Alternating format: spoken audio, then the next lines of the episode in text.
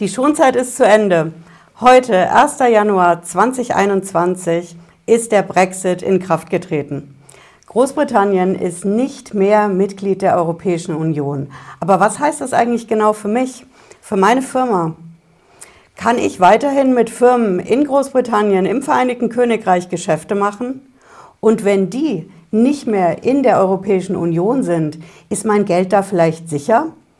Kann ich da mein Vermögen verstecken, wenn ich in Deutschland Ärger mit dem Finanzamt bei der Steuer habe? Ich erkläre das gleich. Bleiben Sie dran.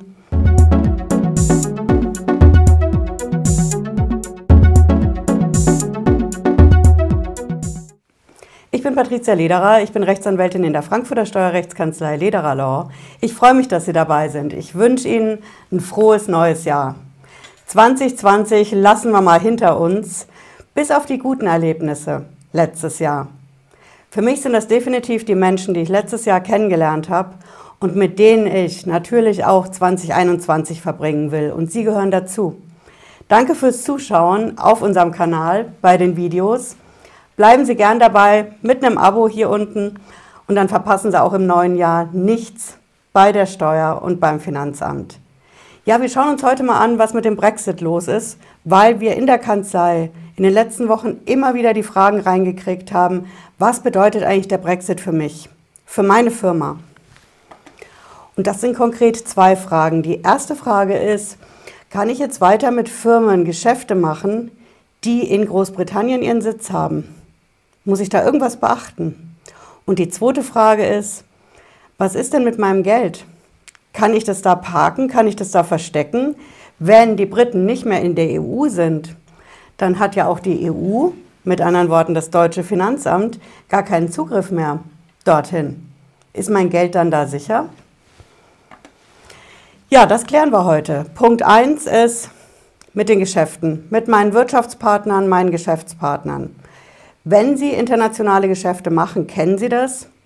Sie können mit Ländern in der Europäischen Union natürlich Geschäfte machen und besonders leicht leicht in Anführungsstrichen, denn es gibt auch Voraussetzungen. Das ist vor allen Dingen die Sache mit der Umsatzsteuer. Die Umsatzsteuer ist einfach wichtig für die Firmen, weil sie kontrollanfällig ist und weil das Finanzamt sich das gerne anschaut. Wenn ich also hingehe mit meiner deutschen Firma und ich mache mit den Briten Geschäfte, dann kann ich sagen, ich schreibe auf meine Rechnung nach Großbritannien keine 19 Prozent, neuerdings oder bisher 16 Prozent Mehrwertsteuer, wenn ich diese Umsatzsteuer-ID habe. Wer das macht, kennt das. Diese Umsatzsteuer-ID, das ist diese lange Zahlenkombination, wo vorne dran immer DE steht. Und mein Geschäftspartner auf der anderen Seite, im Vereinigten Königreich, der hat dasselbe. Der hat vorne dran GB und dahinter auch diese Zahlenkombination, manchmal mit Buchstaben. Wenn ich das habe, dann kann ich sagen, ich mache eine Rechnung brutto wie netto, also ohne Mehrwertsteuer. Das ist also relativ entspannt. Und genau das fällt jetzt weg. Das Reverse Charge Verfahren, so heißt das bei der Umsatzsteuer, das fällt ab 1. Januar weg, denn die Briten sind nicht mehr in der EU. Aber was mache ich denn dann? Muss ich dann Mehrwertsteuer auf meine Rechnung schreiben? Das kann ja eigentlich nicht sein, weil die Mehrwertsteuer zwischen Firmen neutral ist. Na, Sie kennen das vielleicht. In der Steuersprache sagen wir, das ist das Allphasen-Netto-Prinzip bei der Umsatzsteuer. Bedeutet im Endeffekt, eine Firma berechnet sie, die Mehrwertsteuer, an die andere Firma. Und die andere Firma kriegt diese Mehrwertsteuer vom Finanzamt zurück. Also ist sie neutral. Der, der die Mehrwertsteuer im Endeffekt bezahlt, ist der Verbraucher.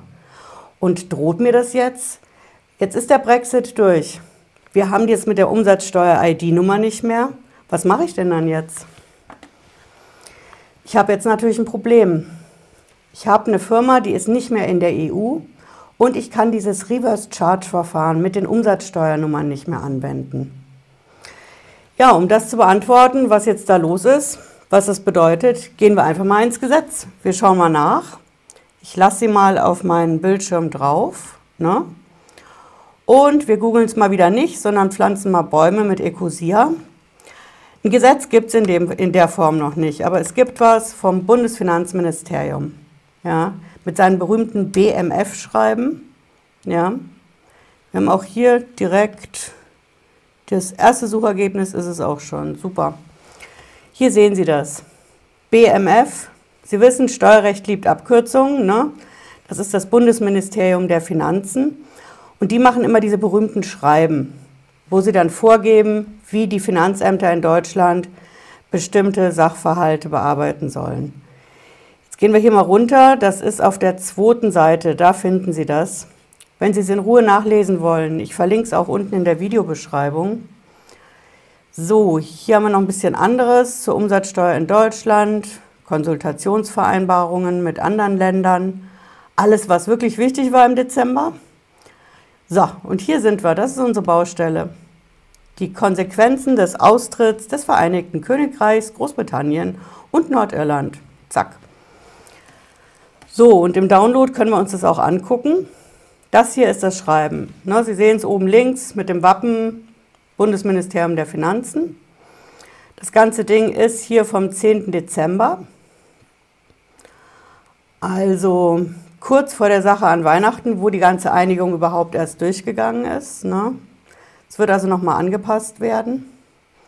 So, und hier sehen Sie das. Es kommt ein bisschen Steuersprache.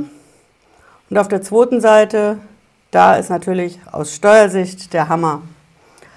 Hier steht, grundsätzlich ist das Vereinigte Königreich mithin Großbritannien und Nordirland für umsatzsteuerrechtliche Zwecke nach dem 31. Dezember 2020 als Drittlandsgebiet im Sinne des Paragraphen 1 Absatz 2a Satz 3 USTG anzusehen.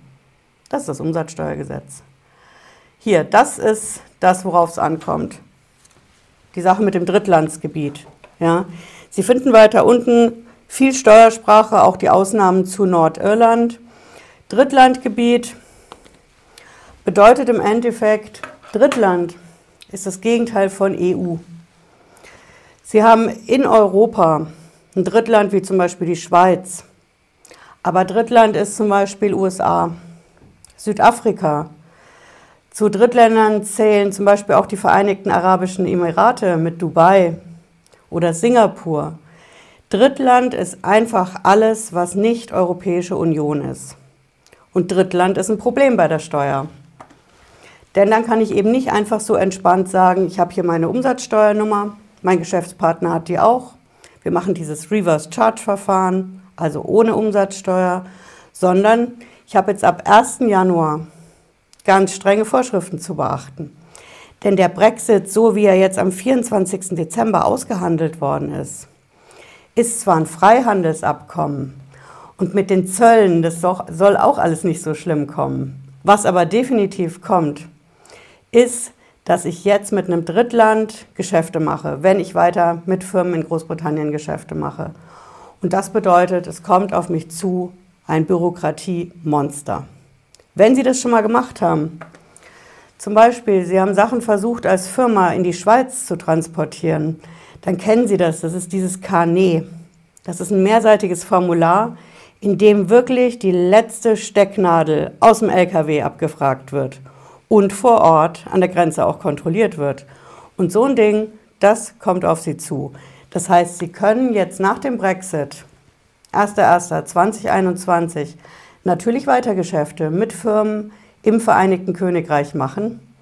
Aber ich würde damit rechnen, dass das Ganze die Firma, und zwar Ihre Firma, deutlich mehr Aufwand als bisher kostet. Das wird richtig viel Arbeit. Ja, der zweite Punkt, was wir immer wieder gefragt werden, wenn die Briten jetzt nicht mehr in der EU sind, dann hat ja das deutsche Finanzamt da auch nicht mehr so einen direkten Zugriff hin, oder?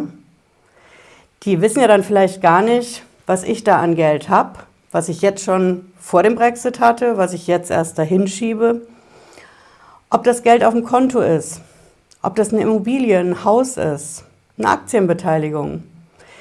Die Frage ist einfach, kann das deutsche Finanzamt jetzt da wieder ran?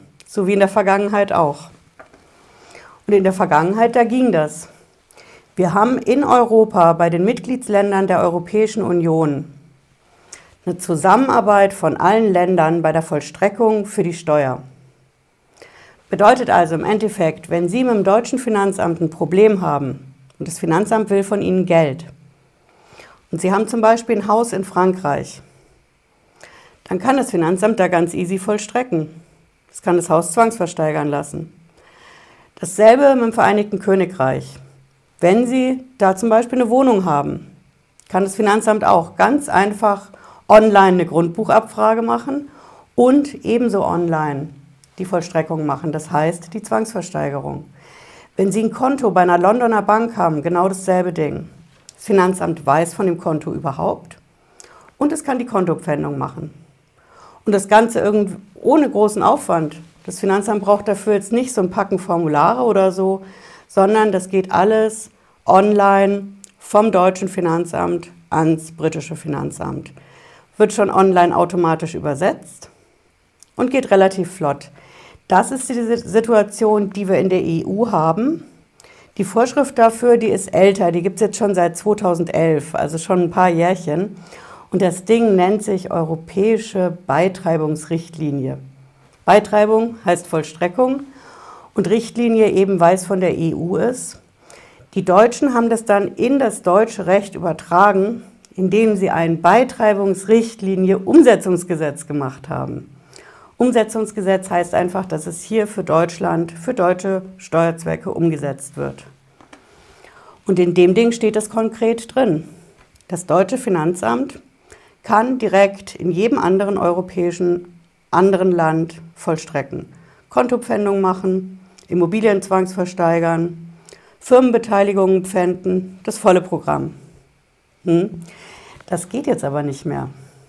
1.1.21 ist der Brexit durch und bei allen Verhandlungen jetzt in der Übergangsphase bis hin zur Einigung am 24. Dezember 2020 ist dieser Punkt noch nicht thematisiert worden. Wir haben Dinger drin, die Verhandlungspartner haben dran gedacht, okay, bei der Mehrwertsteuer, da haben wir das Problem in Europa, dass einfach das ganze Mehrwertsteuersystem betrugsanfällig ist. Mehrwertsteuerkarusselle, solche Sachen. Das haben wir drin. Da gibt es jetzt Fortsetzungsregelungen. Aber für den Vollstreckungsschutz, da gibt es noch nichts. Wir haben also konkret eine gesetzliche Lücke. Und da greift einfach die normale gesetzliche Lage. Und die normale gesetzliche Lage ist, das Vereinigte Königreich, Großbritannien, ist seit heute Drittland.